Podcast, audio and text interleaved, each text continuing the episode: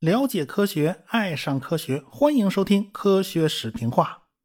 这个礼拜呢，我们的火星探测器天问一号啊已经发射成功了。现在呢，探测器已经进入了霍曼转移轨道，预计啊，明年的大年三十啊，这个探测器就到火星了啊。当然，这个时间只是预计，呃，或早或晚都有可能。这路上倒是没有什么好聊的啊，就是一如既往的往前赶路。全交给牛顿的运动定律了啊！我们以后呢肯定会把太阳系内的探测器啊从头到尾全给梳理一遍啊，大家别着急啊！啊对，顺便做个广告啊，我的达尔文的战争的那个视频版呢出了第一季了，一共十集，这是一个付费节目，大家可以去我们的自留地科学声音的小程序里边看啊。这小程序嘛是没有中间商赚差价啊。闲言少叙，书归上文啊。阿波罗九号准备发射，这次呢还是二老带一新，这三个人受的训练呢是非常丰富的。因为阿波罗九号是一次非常重要的飞行，这一次呢要测试阿波罗计划登月所需的对接技术，而且是登月舱第一次实际测试。这个登月舱呢就是大名鼎鼎的格鲁门公司制造的啊，这个编号呢是 LM 二。但是这个登月舱有很多缺陷，需要把这些个 bug 一一修好了才行。这个承包商格鲁门公司呢，就又做了一个登月舱，这编号呢是 LM 三。工程师们都觉得这个 LM 三的质量啊，要比这 LM 二啊要强多了。但是这两个登月舱啊都太重了，是没有办法完成登月任务的。也就是说，如果用土星五号搭载这个登月舱去月球的话，能量不够。所以呢，LM 二最后呢也就进了博物馆，没有被发上天。这个 LM 三呢就做测试用了。阿波罗九号这次搭载的呢就是这个 LM 三。进入太空呢，他们需要在地球轨道上进行测试。这个重一点呢就问题不大，你超标就超标吧。但是 LM 三的问题还是不少的，比如说铆钉孔有裂纹啊等等这一系列的问题，他们都要解决。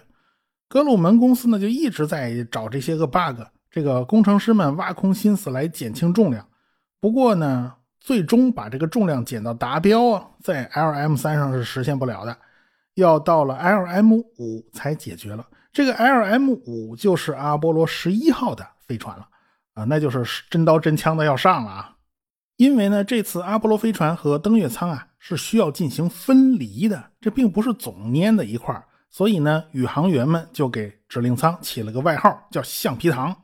指令舱呢是由北美航空制造的，送来的时候呢，外边包了一个蓝色的软包装，所以，呃，宇航员还是挺顽皮的，索性就给起了个外号叫“橡皮糖”。那个登月舱呢，因为登月舱不是支棱着四条腿吗？所以就起了个外号叫“蜘蛛”，这还是蛮形象的。但是 NASA 觉得，哎，不许调皮啊，这么大了还起外号，这个不能给飞行器起外号。但是这帮人太喜欢恶搞了嘛。所以起出来的名字也都不太好听，所以 NASA 就觉得你不要这样，这有损美国国威呢。这是，但是这次 NASA 呢就勉强同意了，就说你们还是给他起个名字吧，因为这分离的这两个舱啊互相称呼太麻烦了。所以呢，后来这也就成了阿波罗计划的一个惯例。这一次呢还要测试登月航天服，他们也要实现呢双人出舱做太空行走。登月的航天服和一般的航天服它不一样，因为登月的宇航服它是一个完整版的系统，需要有供氧系统，需要有体温调节系统。这体温调节系统都是用液冷的，而且呢还要处理人呼吸排出的这个二氧化碳。这套系统呢，呃，最终都得宇航员自己背着呀。那毕竟登月以后呢，宇航员是要到处溜达的，他不可能屁股后头拉根绳子、拉根管这都不行啊，这不现实。所以呢。这套新的宇航服也是要进行测试的，所以呢，这一次宇航员的任务就特别多，他们也必须接受非常严格的训练。但是没想到的是，这三个宇航员居然齐刷刷的就感冒了，这个弄得 NASA 的官员们一脸的黑线呢。你说怎么回事啊？阿波罗七号呢，已经给他们留下了足够的心理阴影面积了，这千万不能让那些个宇航员带着感冒上太空啊，这这麻烦太大了。可是后备宇航员的这个训练呢，不如斯科特、麦克迪维特和拉塞尔这三个人。你要是换了后备宇航员上去吧，好像也不行。NASA 最后决定，这个阿波罗九号推迟三天发射。结果这一推呀，就多花了五十万美元。这 NASA 倒是真豁得出去啊！原定是一九六九年的二月二十八号，这一下就推到三月三号了。这个阿波罗九号呢，就顺利的发射升空了啊！当时的总统尼克松还派了副总统来了肯尼迪航天中心给阿波罗九号送行。啊，这副总统就在控制大楼里面看了发射的全过程。阿波罗计划呢是肯尼迪总统在任的时候推进的，但是最后摘桃子的是尼克松啊。当然了，这个火箭还是一如既往的很给力啊！起飞以后十一分钟就把阿波罗九号送到了离地面一百六十四公里的轨道上。这时候，三位宇航员就要开始工作了。他们要做的第一件事就是驾驶指令舱。调转一百八十度和登月舱进行对接。第三级火箭的外壳呢，就像花瓣一样张开，让里边的登月舱就露出来了。然后这个登月舱的腿啊，还是收着的，还没放开呢。这个指令舱就慢慢的调整位置，慢慢的往前凑，慢慢的接近这个登月舱。美国当时用的对接系统比苏联的呢，就更上一层楼了。苏联的联盟四号和联盟五号也做了成功的对接啊，他们已经搞定了。但是他们对接完成以后呢，人不可能通过对接点钻过去啊，只能是两艘联盟号飞船连接在一起啊，只是做个物理上的连接。要想从一艘飞船进入另一艘飞船，你只能靠太空行走啊。您受累，您费点劲啊，您出舱从外边爬过去啊。苏联的登月计划也是一样的，宇航员要进登月舱，也得通过太空行走，从外边爬进去。相比之下呢，阿波罗的这个对接系统就方便多了，宇航员是可以从中间钻过去，直接进入登月舱的，既安全又方便。不过当时的对接系统是分公母的啊，它还不是一样的。登月舱的对接接口呢是个锥套，说白了就像个大漏斗一样。指令舱的这个对接系统呢是个插头，其实呢这种模式是从空中加油系统那儿学过来的。飞机的那个软管空中加油不就是这么干的吗？当然了，苏联为登月计划设计的那个对接装置啊，它又有点体现这个俄国人的暴力美学啊，它并不是配备了一个插头跟一个漏斗啊，而是一个插头配了一个网格。这个金属网格呀，有很多个眼儿，您那插头啊，您随便插啊，你插哪个眼儿都行。这就比插在喇叭口里还得往里捅啊，要方便多了。但是这个东西显然它不可能说，呃，对接以后我从这中间把这个门打开，这不行，这肯定过不去。中间那网格是死的。阿波罗飞船的对接系统呢，就有很多麻烦之处了啊，两艘飞船可能不是完全对准在一条直线上的，这个插头呢。也就未必是顺着插进去，有可能是歪着插进去的。因此，阿波罗飞船上那个插头啊，它是可以任意伸缩的，可以在一定范围内摆动啊。前面它有个蘑菇头，只要这个蘑菇头插进登月舱那个喇叭口啊，插进那个眼里，最终嘎巴一下锁住了。然后指令舱这边就开始缩这个插头了，一直缩到把登月舱和指令舱牢牢的贴在一起，然后。这个周边那些插头啊、挂钩啊，它就开始起作用了，就把登月舱和指令舱牢牢的锁住了。这时候，周边它锁住以后，中间这个漏斗和插头的任务它已经完成了啊！你可以从中间给它拆下去，从中间拆下去以后，它不就是一个大洞吗？啊，中间就是一个可以通过去的管道了，大概口径有几十公分的样子。这就是连通登月舱和指令舱的通道。当年呢，采用的就是这种。锥套和插头的模式现在早就不用了。日后阿波罗飞船和联盟号实现太空对接的时候，美苏双方就商量了另外一种更先进的对接机构。他们用的是两套对接环，中间呢是预留的通道。废话，中间本来就是空的。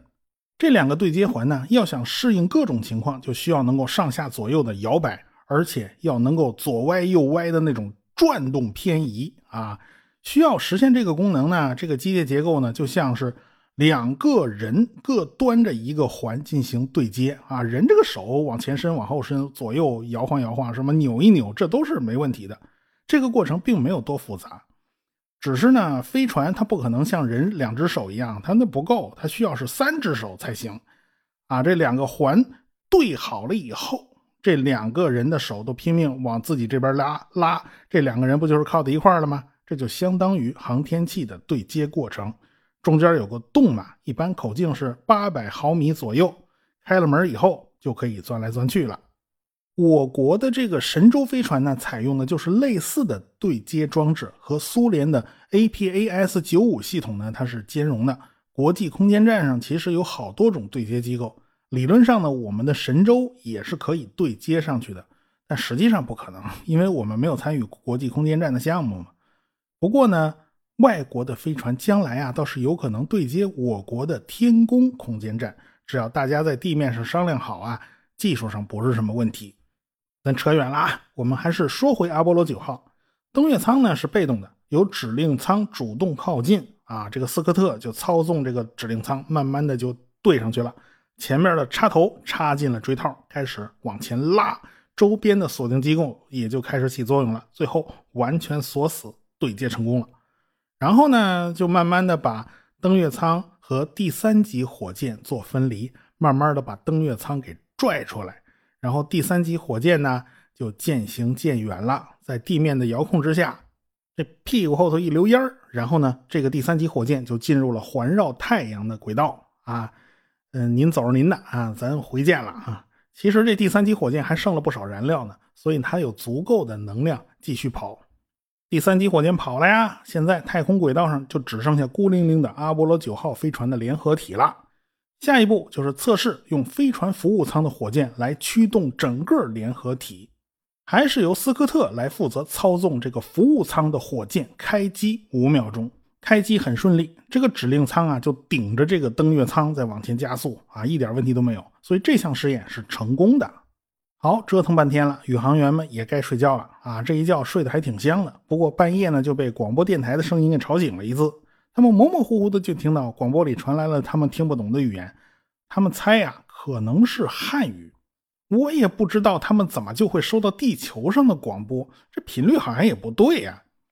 当时的中国呢，射程两千八百公里的东风三号导弹已经研制成功了，射程达到四千四百公里的东风四号导弹呢，正在紧锣密鼓的研发之中。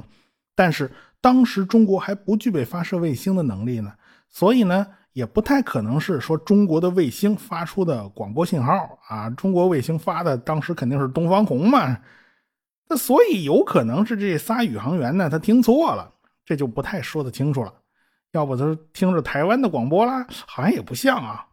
尽管中间被打断了一次啊，这个宇航员还是倒头接着睡嘛，他后来还是睡得挺足的。接下来呢，他们还有重要的任务，他们需要开服务舱的发动机进行加速，连开三次。OK，服务舱的发动机没有问题。接下来他们就得进登月舱，开登月舱的反推发动机来进行测试了。这个能力也是非常非常重要的，因为登月舱的降落反推发动机其实是一个备份，万一服务舱的那个发动机出问题了。这宇航员呢，就必须利用登月舱的发动机来进行反推了。服务舱的那个发动机啊，叫 A 节十，推力和登月舱的那个反推发动机 TR 二零幺呢，其实是差不多的啊，它半斤八两。从理论上来讲，登月舱的那个反推发动机啊，也是有足够的能力担任备份的。也就是说，阿波罗飞船的这个设计师早就考虑到了这种情况，这两台发动机呢是互为备份的。啊，好在他做了这样的设计，否则的话呢，那阿波罗十三他就回不来了。这两台发动机的推力呢，实际上是半斤八两啊。那么这两种发动机有啥差别呢？其实 TR 二零幺最大的本事啊，就是深度节流。啥意思呢？就是开小油门啊，能够一直压到百分之三十，这发动机都不带熄火的。可是普通的火箭发动机啊，早就熄火了。嗯。那一般发动机是没有这个本事的，主要呢是有这个需求，因为登月舱要着陆到月球表面，有的时候呢需要大推力，有的时候需要小推力，这样才能保证轻柔的落地嘛。所以呢，这个推力呢就要连续可调，所以深度节流就成了必备的这个本事。后来这个技术呢传来传去，就被一个叫做 Space X 的公司呢掌握了啊，因此才有了猎鹰火箭这种神奇的垂直回收技术啊，竖着反推落地。其实最早的技术源头呢，就是来自于登月舱的这个反推发动机，所以这个发动机非常重要。这都属于后话了，我们以后再说。就在这时候呢，这个拉塞尔就出问题了，他开始晕船啊。麦克维迪特呢，他也开始晕船，他们就不断的呕吐。天知道为什么这个时候都会出现身体不适。他们要是在飞船里安安静静的待着呢，倒是没什么问题。但是只要一动啊，他头就晕呐。但是你穿宇航服，他又不可能不动是吧？你总得伸胳膊伸腿啊。在太空里没有重力啊，你一伸胳膊一伸腿，那身子跟着就倒转呢。没办法，他俩就得咬着牙克服困难，穿上宇航服，然后开始准备进入登月舱。干嘛要穿宇航服呢？这登月舱谁知道啥情况是吧？万一没空气呢是吧？所以呢，就有备而无患，还是穿着宇航服保险一点。他俩呢就进了登月舱，关了舱门，然后开启了登月舱的生命维持系统。啊，就是要看看我们只靠登月舱的这个维生系统，这两个人能不能活下来啊？在登月舱呢，这拉塞尔呢又吐了，他的状态实在是不太好，但是他还是咬牙坚持啊。他们在登月舱里面发动了登月舱的反推发动机，连续开了三百六十七秒。啊，这工作状态良好，他俩呢就在登月舱里睡了一觉。这斯科特呢睡在指令舱里面。将来要是真的登月的话呢，他也是一个人坚守在月球轨道上的这个指令舱里边，另外两个人呢就开着登月舱他下去了，他就登月了嘛。所以实际上呢，真实情况也是分开工作、分开居住的，所以这也是很正常的情况。当然了。为了以防万一，还是有有一个科目呢需要进行训练，那就是这拉塞尔和麦克迪维特呢，这个穿着登月的宇航服啊，从登月舱的这个门出去，然后呢爬过去，从这个指令舱的门呢再回去，因为这是万不得已的时候才会使用的一招啊，呃，但是不能说我就不测试了，这不行。所以这两个人呢，就得完成一次双人的太空行走。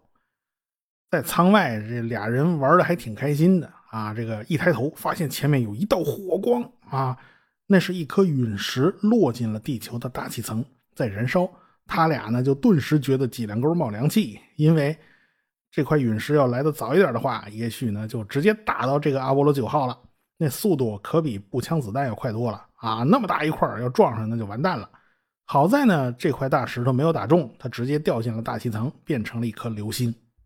他俩在外边太空行走呢，这斯科特呢也得是穿着宇航服，从指令舱那舱门啊探出半个身子，然后呢给他们俩照个相啊，拍个照啊。你笑一个，比个剪刀手啊，比不了，这个这个手套分不开。他俩呢就在指令舱和登月舱之间折腾了几个来回啊，这项工作呢也算是圆满完成了。时间呢，就不知不觉的进入到了第五天。现在剩下一个最后的科目了，那就是让登月舱和指令舱分离，然后拉开一段距离。啊，这个登月舱呢是要独自操作的，所以呢，这俩宇航员呢又进了登月舱了，还得把门关严实啊。这回不关严实是真麻烦了。这个斯科特就按下了按钮，指令舱和登月舱就开始分离了。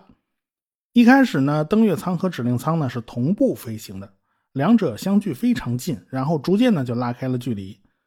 登月舱啊，它开了发动机加速，结果那个登月舱呢就就爬升到了更高的轨道层上。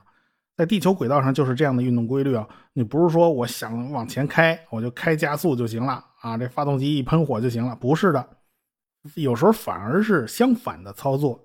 你这开了发动机。这时候你的轨道就被抬升了，你轨道抬升以后，你的线速度虽然大了，但是你的角速度可就下来了。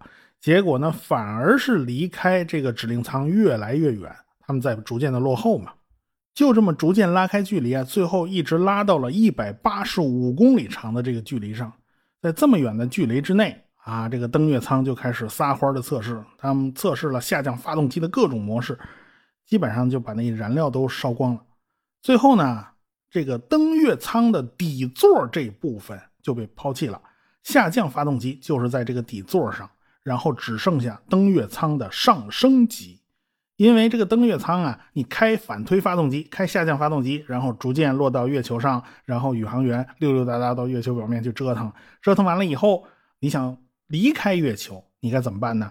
你不能连底座一块带走啊，就得这个登月舱它上面那一小节儿那上升段，呃，屁股后面一冒火，开了发动机，咱走了啊，咱就上去了，然后再找指令舱去对接。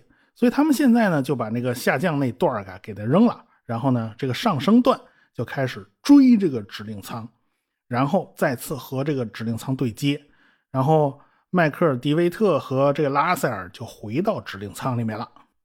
至此，这个登月舱已经就彻底没有用了，就可以直接抛弃了。大部分科目都完成了，剩下的时间，宇航员们就显得比较轻松啦。他们主要呢就是在给地球拍照，他们呢就用四台哈苏相机连拍。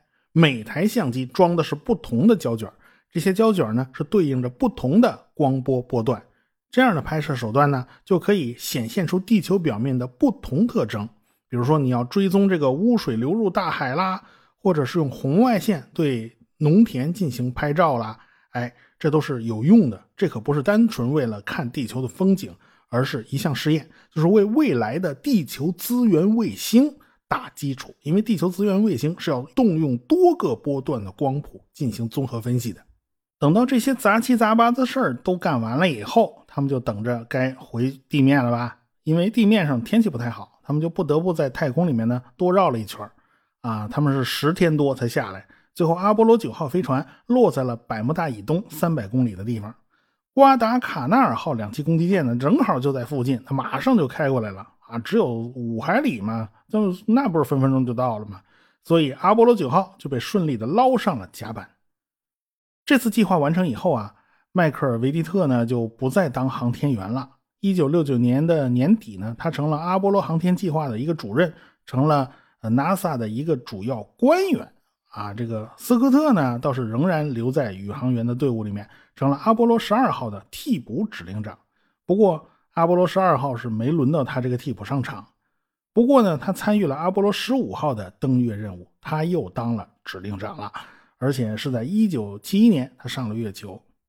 这个拉塞尔呢，因为在太空里面晕船晕的实在是太厉害，晕得他心有余悸，所以他这留下了一个好大的阴影啊。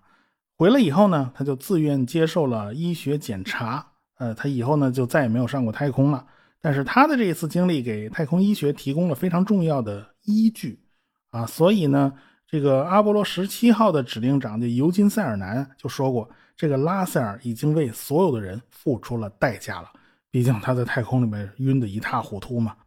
既然呢，阿波罗九号的任务如此成功，NASA 当然就是深受鼓舞了，所以阿波罗十号呢也准备上路了。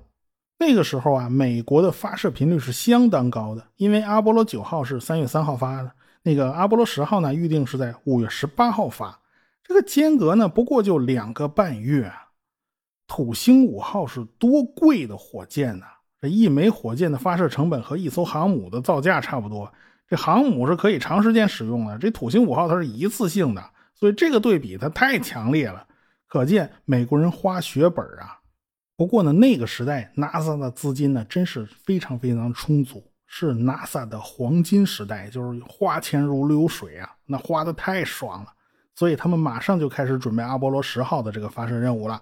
但是他们对阿波罗十号这个机器啊，这个飞船也好，火箭也好，都是非常放心的，因为前面已经是久经考验了嘛。但是他们对这帮宇航员是一点不放心，这帮宇航员野心实在是太大了。那么，到底 NASA 在担心什么呢？我们下次再说。科学声音。